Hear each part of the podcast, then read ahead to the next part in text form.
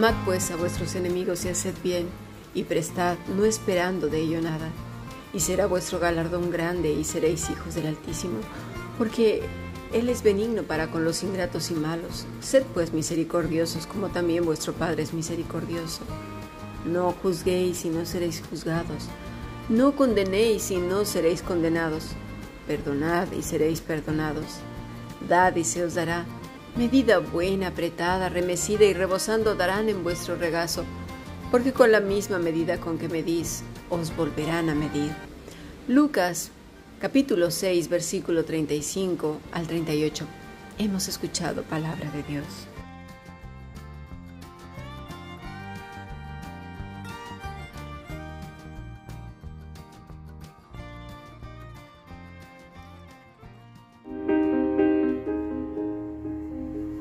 La Fundación Bíblica te invita a participar tanto de esta aula internacional hoy apegados a él, como a sus cursos online en mol.fundacionbiblica.com.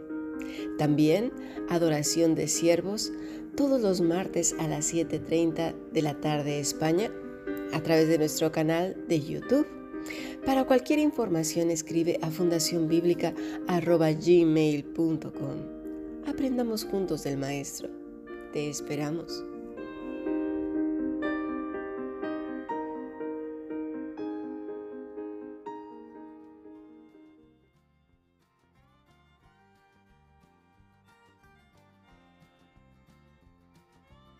Hace unas semanas estuvimos estudiando que el pecado por el cual el hombre fue muerto, destituido de la gloria de Dios, fue por su rebelión, porque prefirió a los hombres antes que a Él porque dejó su primer amor.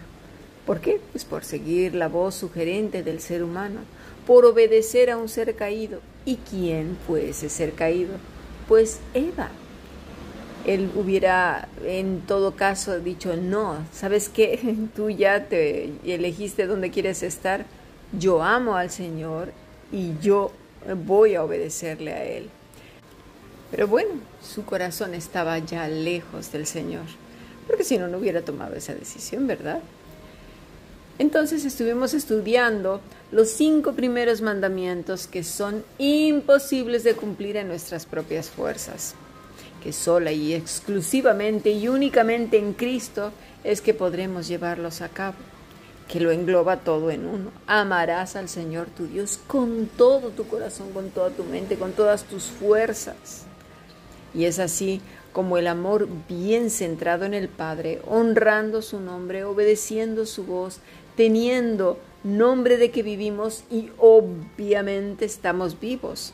¿Por qué? Porque hemos nacido por voluntad del Padre en Cristo Jesús, por medio de su sacrificio, porque hemos caído a sus pies sabiendo que no hay otra manera y que estamos profundamente agradecidos por ese sacrificio tan grande que merecíamos nosotros más que nadie morir, de ser destruidos por rebeldes, por no amar a Dios, por, por estar diciendo tanta tontería que si las energías, que si el universo, que si la tierra, que si no... Todo eso es rebelión y más que rebelión y le queremos encontrar sentido y que si otras religiones dicen y que no sé qué, puras tonterías. Por no estudiar la profundidad de todas las cosas nos atrevemos a emitir un juicio. Y ahora vamos a hablar de esto más adelante. Así pues, ese amor en vertical es fácilmente esparcido en lo horizontal. Es decir, primero Dios y ese amor se derrama entonces en uno a través de Cristo por medio del Espíritu Santo y a su vez se esparce en el prójimo. Y eso es lo que está enseñando nuestro Maestro en Lucas 6 hemos estado estudiando lo que Pablo dice en Romanos 8:5, esto lo vimos ayer, porque los que son de la carne, pues piensan en las cosas de la carne, pero los que son del Espíritu en las cosas del Espíritu, porque el ocuparse de la carne es muerte, pero el ocuparse del Espíritu es vida y es paz. Es a resumidas cuentas lo que nuestro maestro está enseñando en estos pasajes. Lo mismo que le dice a Nicodemo en Juan 3, que necesitaba ser engendrado de arriba, es decir, del cielo, del Padre, nacer de nuevo. porque no se entiende por ninguna parte lo que nuestro Señor Jesús dice. Porque cuando nos tocan el orgullo, la carnita, ¿verdad? El amor propio, nuestras pertenencias, no siempre reaccionamos con calma, con mesura, sabiduría, misericordia, bondad, paciencia, respiramos y, nos ponemos a pensar, a discernir, ¿verdad que no? La mayoría de las veces somos reaccionarios y aunque en un momento dado contengamos la boca y, el cuerpo y la cara, la intentemos recomponer, por dentro está que nos corroe y si no más tarde seguimos R que R en la cabeza dándole vueltas. Y conste que estamos hablando claramente que no se trata de delitos tipificados por la ley que requieren que las autoridades intervengan. Vuelvo a aclarar. Jesús no está ni siquiera insinuando que desea que los malvados se vayan de rositas o socavar el delito y la maldad y dejar a sus ovejas a merced de los delincuentes para que éstos estén bailando la jota aragonesa por encima de sus cuerpos, sus bienes y los destrocen y favoreciendo a los malos y perjudicando a sus hijos. No, no y no. Entiéndase bien las escrituras, por favor. Mateo 10, 16 dice, He aquí, yo os envío como ovejas en medio de lobos. Sed pues prudentes como serpientes y sencillos como palomas. ¿Nos fijamos? La palabra para prudentes es fronimos, que quiere decir sensato, cuerdo, inteligente, implicado, de carácter cauto. Por eso dije desde que empezamos la semana, necesitamos inteligencia y sabiduría espiritual, discernimiento, cordura, mesura, pero por sobre todas las cosas, dependencia del Espíritu Santo. Así que se necesita mucho de Cristo para desarrollar su carácter y solo pues el Espíritu Santo puede guiarnos. Lucas 6:35 dice, Amad pues a vuestros enemigos y haced bien, prestad no esperando de ello nada, y será vuestro galardón grande, y seréis hijos del Altísimo, porque Él es benigno para con los ingratos y malos. Está hablando pues así como de la lluvia que cae sobre buenos y malos, del sol que también asolea y nos da sus rayos a todos, ¿no? Y la noche, la luna también, como el viento, ¿no? Que no discrimina entre unos y otros, más o menos así. Son muy pocas las personas las que en realidad no están esperando ni siquiera un gracias cuando damos algo. Y lo cierto es que hay demasiados ingratos por el mundo, tantos que yo creo que el planeta se desparrama porque entre ellos estamos tú y yo. Sí, así como lo has escuchado. Porque más de una vez hemos dejado de ser agradecidos con Dios por todas las bendiciones que estamos conscientes, inconscientes, que, bueno, y somos inconscientes de ellas porque no las queremos ver, porque a veces nos centramos más en los problemas que en toda la riqueza que tenemos con el simple hecho de poder comer, beber agua, mover nuestro cuerpo, vestirnos, ducharnos, acostarnos, cerrar nuestros ojos y dormir, tener un precioso sueño durante la noche, tantas cosas es que son innumerables, como dice el, Salmo, ¿no? Y bueno, de ahí a nuestro prójimo, tampoco somos agradecidos. Decimos con mucha facilidad, ay, la gente no agradece. Y no nos damos cuenta de que esas palabras pues están directamente dirigidas hacia nosotros.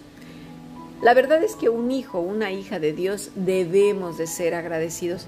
Hay un dicho aquí en España que dice, es de bien nacidos ser agradecidos.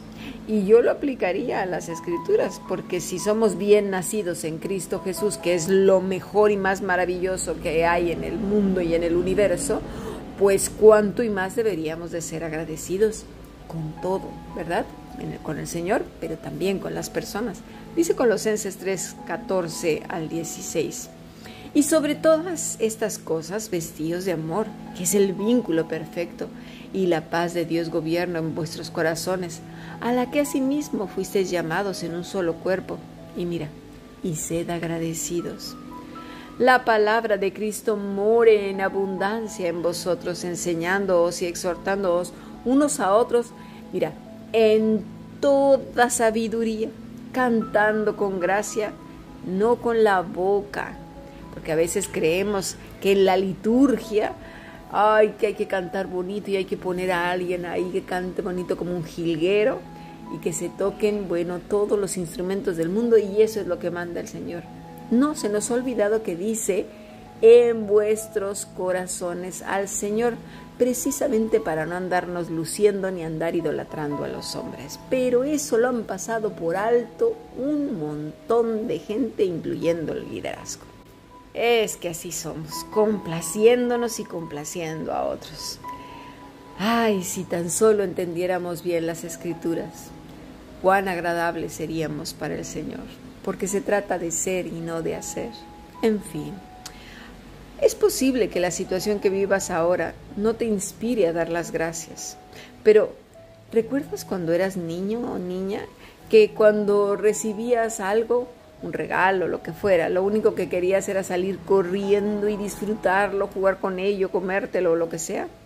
O que también te daban algo que no te gustaba y tus padres, tanto en un caso como en otro, te decían que debías de dar las gracias. Muchas veces no querías, lo único que querías era largarte de ahí.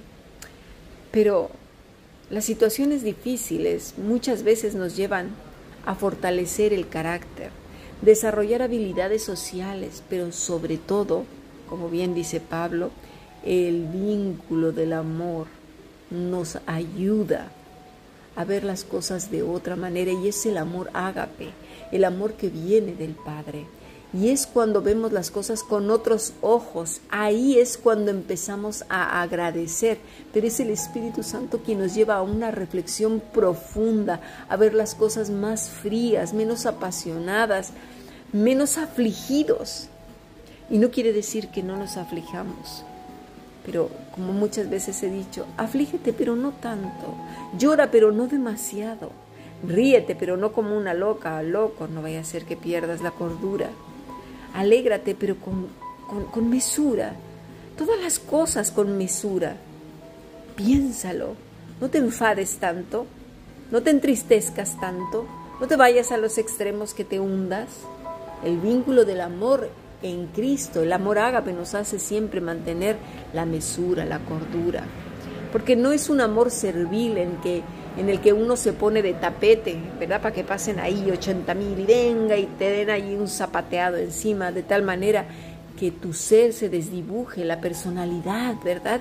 Para convertirse en un ente, en un ser que pulula, en la señora Florero y en el señor Sofá, que da igual, está para obedecer órdenes y punto y se acabó, que simplemente existe, es un fantasma dentro de la casa, sin voluntad, sin ilusiones, sin meta, simplemente para que lo pisen o la pisen.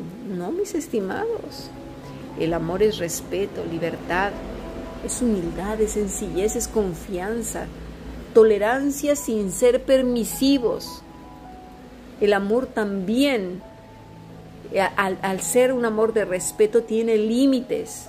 Dios nos pone límites, sí, los límites son buenos, ya hablamos en la clase de adoración de siervos este viernes acerca de los límites y los muros. Los muros no son buenos, los límites son buenos. El amor ágape, que es el que viene del cielo, es superior y es perfecto y es al que todo hijo, hija de Dios aspira ¿Y cómo? Pues apegados a Cristo, guiados por la vida verdadera. Es más fácil pues que fluya ese amor de su corazón porque no es la persona, es el Espíritu Santo produciendo fruto. Vamos a pasar a nuestro siguiente podcast.